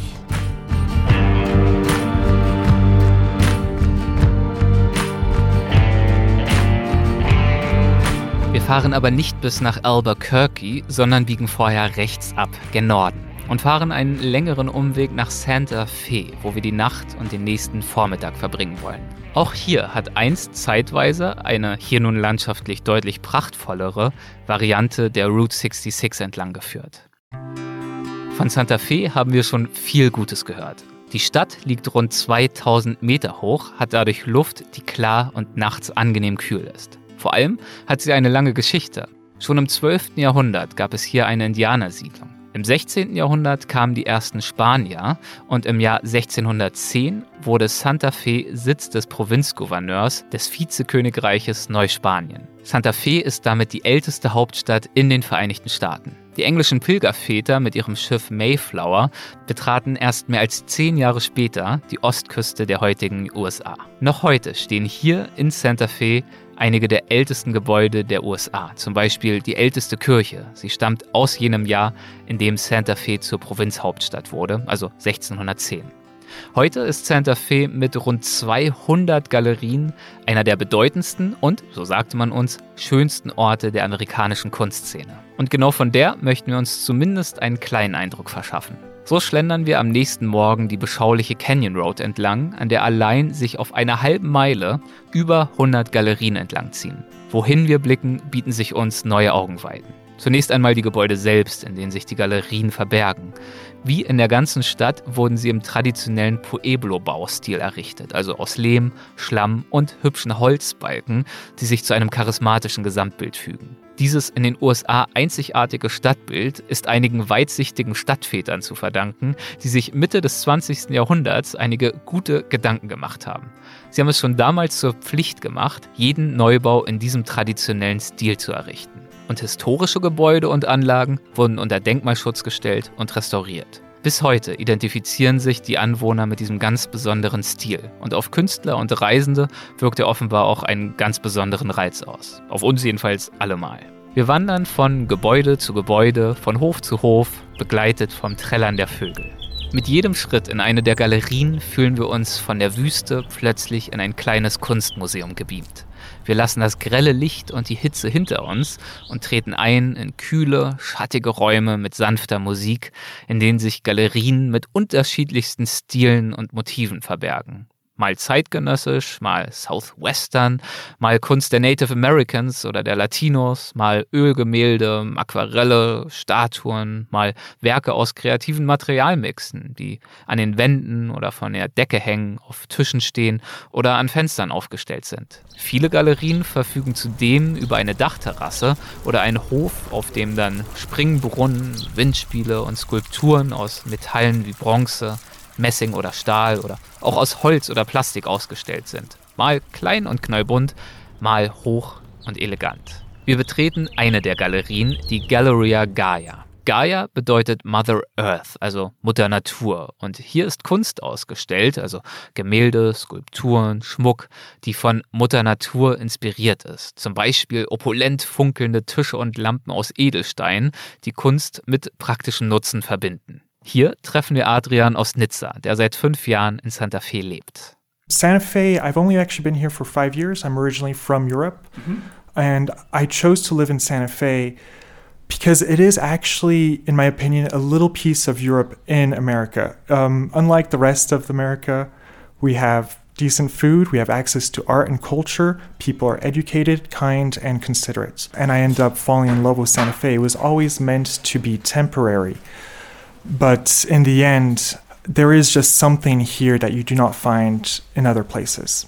How long did it take you to notice that special something that had such an appeal for you here? It took me about two or three years. I uh, moved to Colorado very briefly for about nine months and then realized everything that I was missing in Santa Fe. I couldn't find a good Lebanese restaurant anymore. I couldn't find an opera to go to. I couldn't find a theater to go enjoy a play at, and uh, so I, I, had to come back to Santa Fe. And, and all of that exists here. I, I, have to say, we just arrived yesterday evening, had just a very brief stroll. To me, it looks like an absolutely stunningly beautiful city, but I wouldn't have guessed that there's uh, so much going on besides the art galleries. No, there is um, a lot of access to culture. We have the Opera House, the Santa Fe Opera House, just a, like 10 minutes north of town. Beautiful architecture, we have uh, artists, uh, opera artists from across the world who come there to perform. I think for now we have three theater houses in town, um, independent theater houses that put up uh, plays very often. Um, we have a jazz bar. We have the Meow Wolf, which is a big deal. On Canyon Road alone, we have over 100 art galleries. So, how did you get involved yourself with the art scene of Santa Fe? About four years ago, I was tired of working retail. Mm-hmm. Um, I was actually a sales, a car salesman back then, and that was soul crushing and depressing and uh, very chauvinistic atmosphere, even here in Santa Fe. Um, I did develop skills, and also I am a uh, art major, an artist myself, and I decided I would just take a stack of resumes and go down Canyon Road, knock on every door, and hand out one of my, uh, my one of my resumes with a cover letter. Schließlich stellte ihn eine der Galerien an. Das war vor drei Jahren. Die Besitzerin bildete Adrian aus, vermittelte ihm ihre eigene Expertise und machte ihn, wie er selbst sagt, zu dem, was er heute ist. And now I am over here at uh, Gallery Gaia again, but as a personal assistant to a gallery manager who is currently right here. Hi, nice to meet you. my, uh, I'll give you my left hand. I'm sorry. I hope you don't mind. I hold the microphone. Uh, do you have a few minutes to join us as well, maybe? yes. That's so nice. Thank you so much. Of course. What's your name? And my name is Erik. Hi, Erik. Yeah, nice to meet you. What's your name? Crystal West. Crystal West. Okay, nice to meet you. Nice to meet you. Same question to you. How did you end up uh, being in Santa Fe, and why did you decide you wanted to be here? Um, we originally moved to Santa Fe 14 years ago because my husband's a metal sculpture artist, and this is the mecca in the United States for metal sculpture. So you are an artist family yourself, Yes. basically. Yes, my parents and my, you know, my husband was is he's just not my husband anymore. But evidently you stayed here, so we- you seem here. you seem to like it. Um, what is it like to live city. here? Uh, they, they say that when you move to Santa Fe, it either uh, kicks you out or sucks you in. Uh-huh. And there's a very typical story that you come here on vacation and then you 10 years later you're still here. Why are some people uh, being kicked out? Like, what is? they just say that it's an energetic thing about the city. Santa Fe means Saint Faith. Mm-hmm. So they think they say that it's a very healing place and it's been a healing place since the 1800s. Do people know why it is a healing place? Is there some origin story to that? the Native American traditions and all the shamans that were here. And then there's also a spiritual belief that there's a vortex here. It depends on what you believe and whether you feel it or not. And you felt it, or you felt something when you came here? I had children. I had babies, and it was made sense to stay put Okay, okay. and, and raise them here. And- it's a small town compared, and I'm from a big city, so Where are you from originally? uh, L.A., Miami, and New York. You know, so all big cities, and for me, this feels like a small town. Yeah. So after all these years now of being and living and working in Santa Fe, um, what is life like here for you? There's a lot of nature, a lot of opportunity to go out in nature. We have the most beautiful skies. The air is clean. And because it is a small town, you have that small town energy where everybody knows each other. Mm-hmm. You know the guy that's dropping off your UPS package because it's always the same guy. you know? So it's, like you say, hey, Alan, how you doing today? Good. You know, and everyone knows your name. Mm-hmm. There is a lot of beautiful people here, a lot of artists, a lot of freedom to be who you are. People go to the opera in blue jeans in this town. You know, people accept all sexual orientations. It's just like not really an issue in the city the way that it still is in some other places. So I like that freedom that you can be yourself. Cedric und ich schlendern weiter entlang der Canyon Road. Und immer wieder stelle ich den Galeristen die Frage, was sie einst hergeführt hat. Denn mich fasziniert diese beinahe einmalig hohe Konzentration an Künstlern und Kunsthändlern der verschiedensten Stilrichtungen. Einer von ihnen ist Thomas, der historische Kunst aus bestimmten Regionen Westafrikas vertreibt. Back in the early 90s, my wife, I offered her a trip to anywhere she wanted to go in the United States. And she said, I want to go to Santa Fe because it's an art mecca. She, being a, a, an, an artist at the time, and uh, wanted to explore what the art market was like here.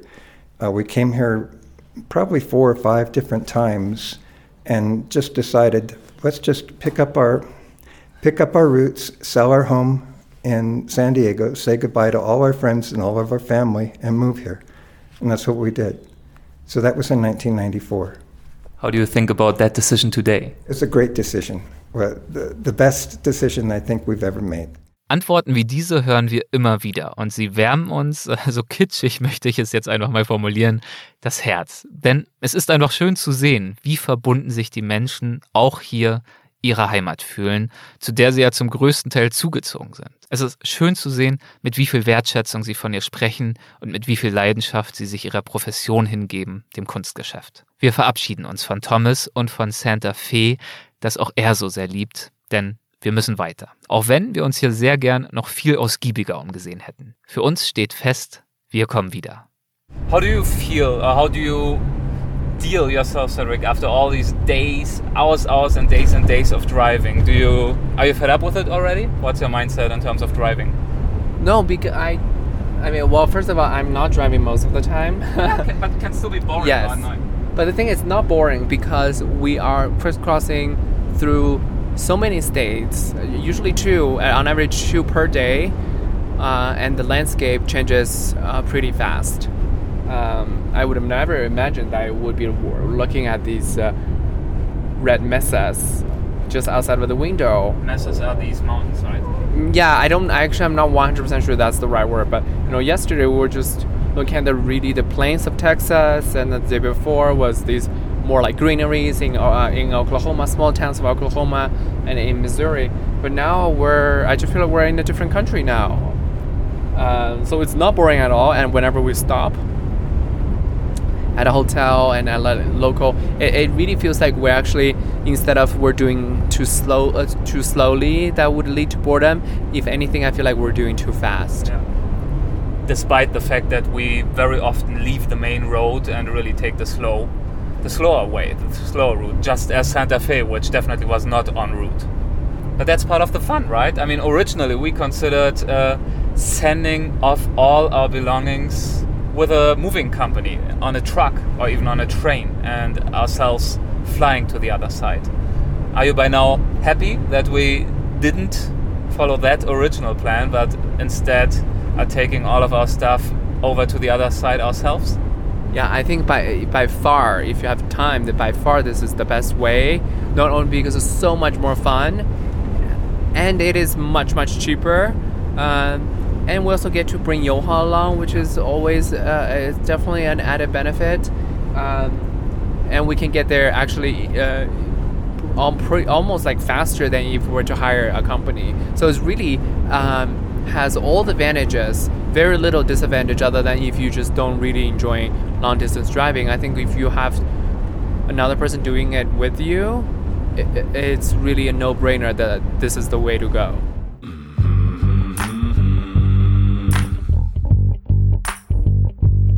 Auf kleinen Wüstenstraßen fahren wir zurück gen Süden, in Richtung Interstate Highway I-40 West. Die Wüste New Mexicos, die sich um uns herum erstreckt, ist wie üblich für eine Wüste wahnsinnig trocken und karg. Und dabei zugleich sehr vielseitig. Manchmal dehnen sich riesige, weite Ebenen um uns herum aus, bedeckt mit trockenem Gras von einem Horizont zum anderen. In anderen Phasen sind wir umgeben von Tafelbergen, die sich unter einem endlosen, tiefblauen Himmel je aus den Ebenen erheben. Flache Gesteinsschichten in unterschiedlichen leuchtenden Rottönen, nach oben hin abgeschlossen von einem Plateau. Manchmal durchschneidet der Highway diese Felsformation, was uns den Eindruck vermittelt, durch ein riesiges steinernes Tor zu fahren. Am nächsten Tag liegt eine andere, ganz besondere Felsformation an unserer Route. Na gut, also nicht direkt an unserer Route. Einmal mehr nehmen wir einen halben Tag Umweg in Kauf. Aber wie Cedric vorhin schon mit Blick auf den Ansatz sagte, via Umzugstruck nach LA zu fahren, es ist einmal mehr ein No-Brainer.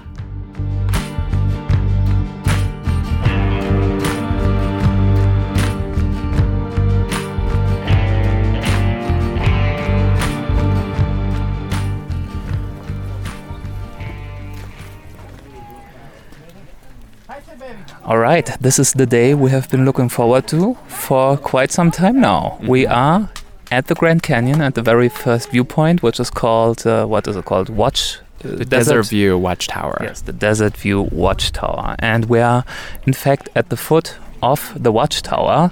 It's made of rock. It's a really, yeah, nice watchtower. and we are looking right into the Grand Canyon the Colorado River sneaking its way mm. through it, as it has been doing for 16 or 17 million years. Is that right? Mm-hmm. Yeah, a long time. I think there's a lot of uh, debate yeah, whether debate. how how long. Some anywhere between six million to 70 million. And I mean, it's not very elaborate to say, but uh, the first word that comes to mind seeing this is wow. It is massive. There's a reason why people say, in terms of natural beauty, natural landmarks, wonders of the world, the Grand Canyon is definitely one of the things one has to see or should try to see. What is your impression about what we're looking at right now? I love just it's just a really rich picture. Really, I think embodies the word spectacular because it just the view is so rich. For example, uh, from well, let's just describe, let me just try to describe from the right to the left because you have almost panoramic view of the Grand Canyon at this uh, viewpoint. From the right side, we have the plains that has these uh, little hills and mountains that are dotted with green vegetations. Uh, and suddenly it drops all the way down to the bottom of the Grand Canyon that reveals millions or billions of uh, different uh, rock formations. Billions of years. Yeah, billions of years of rock formations evident in all of its different colors that ranging from white to brown to bright red and then all the way down to the bottom of the canyon you have emerald green uh, little creek that is the colorado river snaking its way through It looks like a creek from up here, but actually I think it's a proper river. Yeah. Yes, yeah, it is. And you know, at the widest point, I think it's like dozens of uh, kilometers. And then that just kind of c- continues on to the, as far as the eye can see. And we have uh, Joha with us, and he also is really excited. I have to admit, I'm pretty nervous about having him, but uh, so far he seems to enjoy it. Yeah, I don't think he's more nervous now than an, any of the rest area parking lot that we visited. yes, that's true. Yeah. So, so I wonder from his eye if he is also taking in the awe-inspiring view. Joha, what do you think?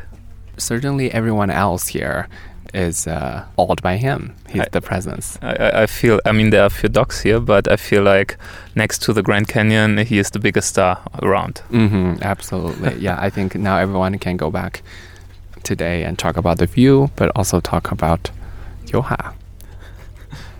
Yeah, and just the sky is so blue, and it also has this gradient from like kind of the most bluest blue on top of our head that transitioning down to almost a kind of a whiteness that meets the horizon of the red earth. In terms of the sheer scale of it, is it about what you imagined it to be?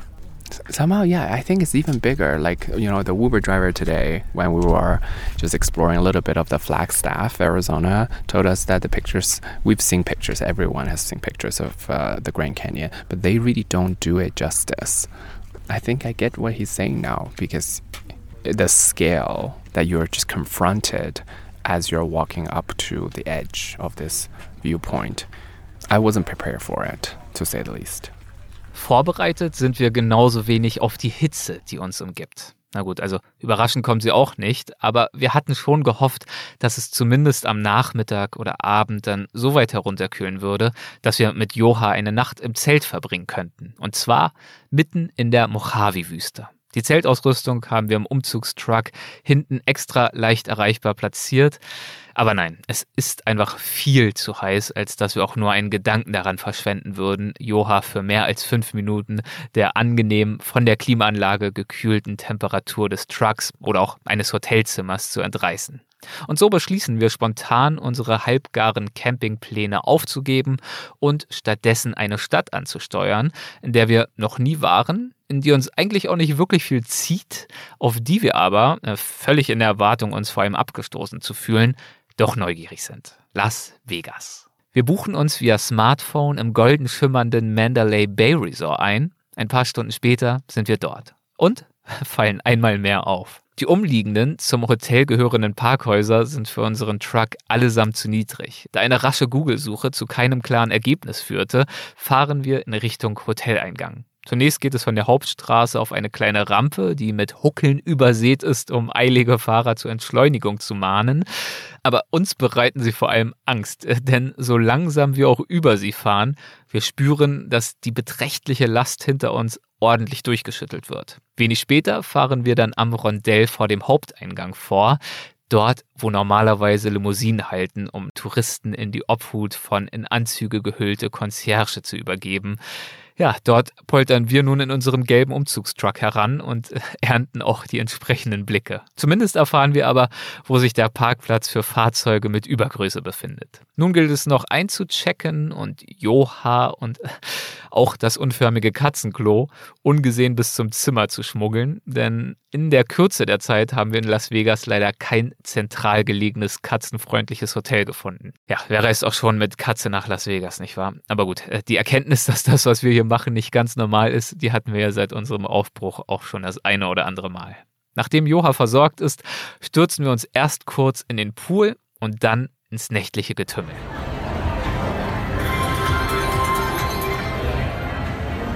Glaube, ich muss Las Vegas niemandem groß beschreiben. Wer dort war, weiß Bescheid und wer nicht dort war, dürfte eine gewisse Vorstellung haben, die in den meisten Fällen ziemlich genau ins Schwarze trifft.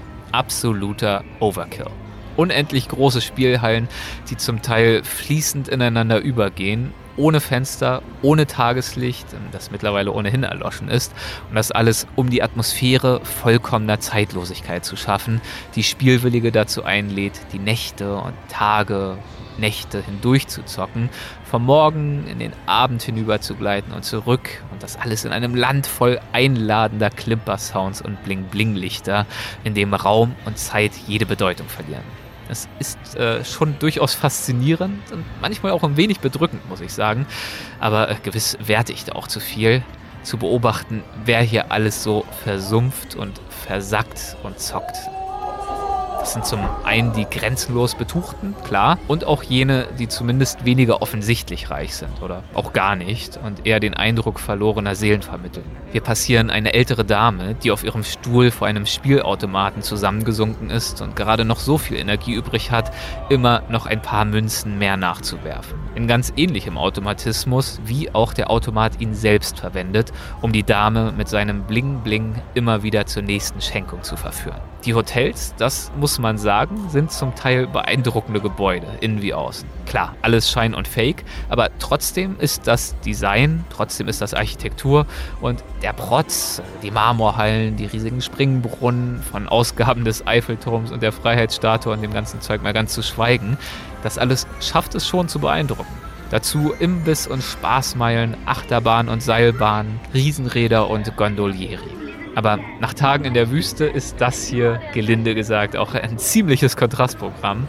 Äh, ich will aber gar nicht jammern, äh, mich auch über nichts erheben. Das ist alles wahnsinnig beeindruckend, fast berauschend und äh, Cedric und ich haben Spaß, aber unser Geld investieren wir dann doch lieber in Getränke und Snacks. Am nächsten Morgen liegen noch rund 430 Kilometer vor uns und auch die überwinden wir bis, ja, bis So we are making the last turn of this journey. Oh my god, I can't believe it.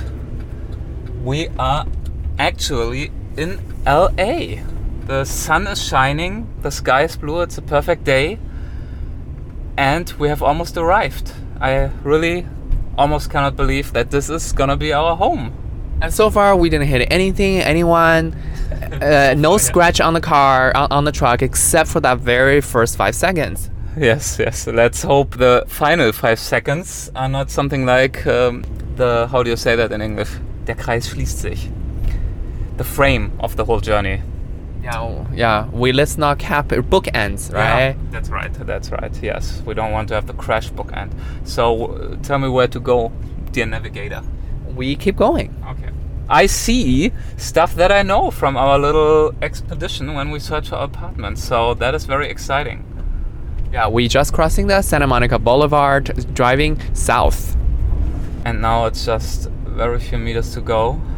Do you do you recognize this street? I do, and I can already see the wall behind which our little house is hidden. So maybe we should turn around so that we can park. Looks like there is actually a little space in front of the in front of the house. Go left here and then drive around the block once. Yeah, let's maybe that. that's the easiest. Yeah, let's do that. Und so nähert sich unsere Reise von Philadelphia nach acht Tagen und, inklusive all der Umwege, knapp 5000 Kilometern ihrem Ende. Ein ganz besonderes Gefühl. Zum einen die Erleichterung, es tatsächlich ohne irgendwelche größeren Katastrophen geschafft zu haben. Und zum anderen die Aufregung, die jedem neuen Anfang innewohnt. Ich kann es kaum erwarten, zu parken und auszupacken und einzuräumen und loszulegen. Aber wir fühlen uns natürlich auch ein wenig abgekämpft. It was an exi- ex- exhausting journey, I have to say. Exhaust- yeah, I know Exhausting, Exhausting, exhausting. exhausting.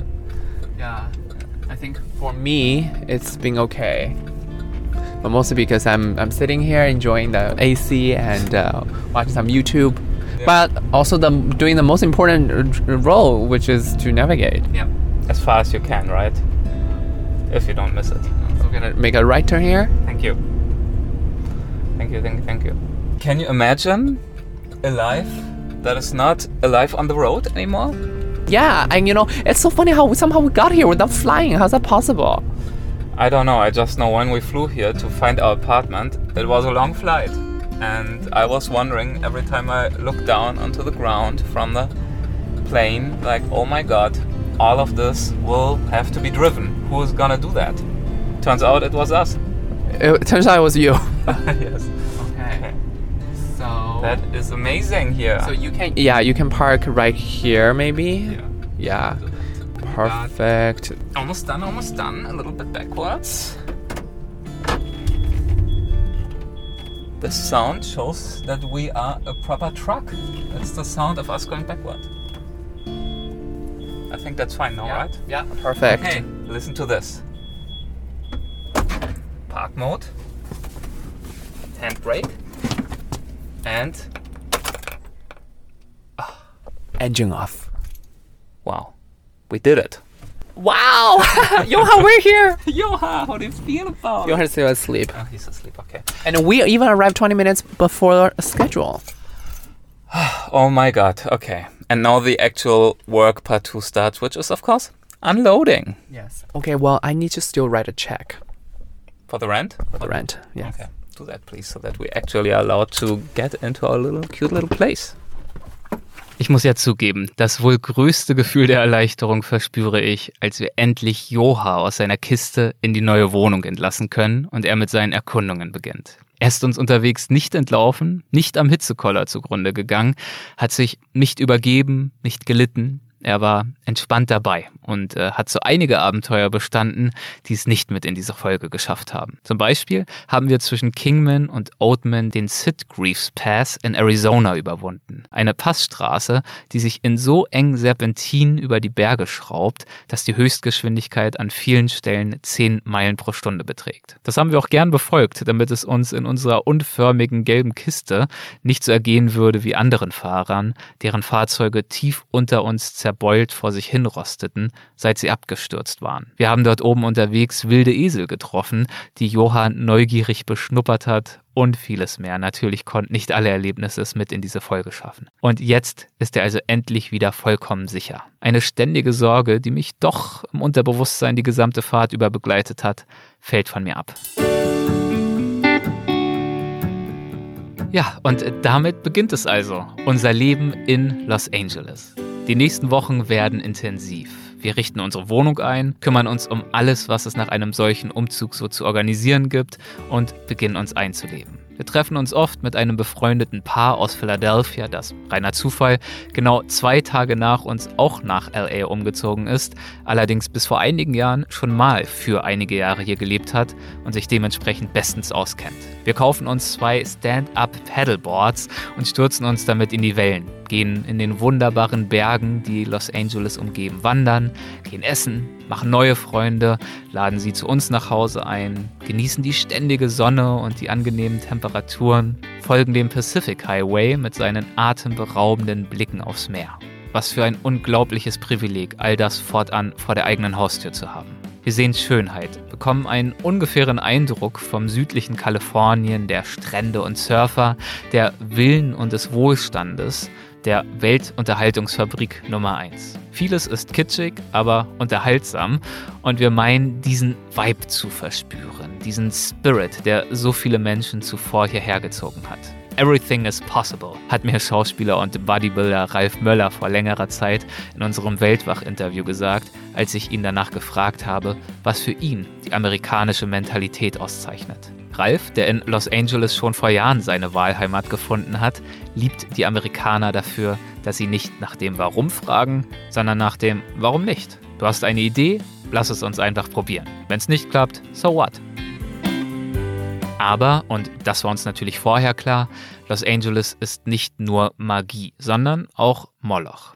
Wir sehen vor Hässlichkeit strotzende Straßenzüge, stecken stundenlang in Staus fest, die die ganze Stadt im ständigen Würgegriff halten. Und wir sehen überall in der Stadt unwahrscheinlich viele Obdachlose. Es sind Zehntausende, bei weitem mehr als in jeder anderen amerikanischen Stadt. Ihre Zelte stehen in Parks und unter Brücken. In ganzen Straßenzügen reihen sich Vans und Autos auf, die nicht einfach nur parken, sondern Bewohner beinhalten, die in ihnen anstelle einer Wohnung leben. Schätzungen zufolge fehlen in Los Angeles über eine halbe Million Einheiten an bezahlbarem Wohnraum. Man muss hier, wenn man den Mindestlohn erhält, durchschnittlich über 100 Stunden die Woche arbeiten, um sich ein Einzimmer-Apartment leisten zu können. Das heißt also, dass Menschen mehr als zwei Vollzeitjobs machen müssen, nur um irgendwie am Wohnungsmarkt teilnehmen zu können, wenn sie eben gerade mal den Mindestlohn erhalten. Nur an wenigen Orten in den USA wird so deutlich wie hier, wie hoffnungslos ungleich dieses Land ist.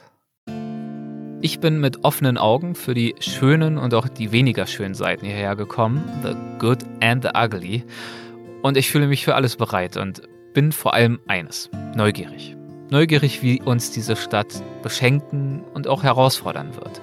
Ich weiß nicht, wie sehr wir uns in diese Stadt verlieben werden und wie viel uns an ihr abstoßen wird. Aber ich bin jedenfalls zuversichtlich, langweilig wird es uns hier so schnell nicht.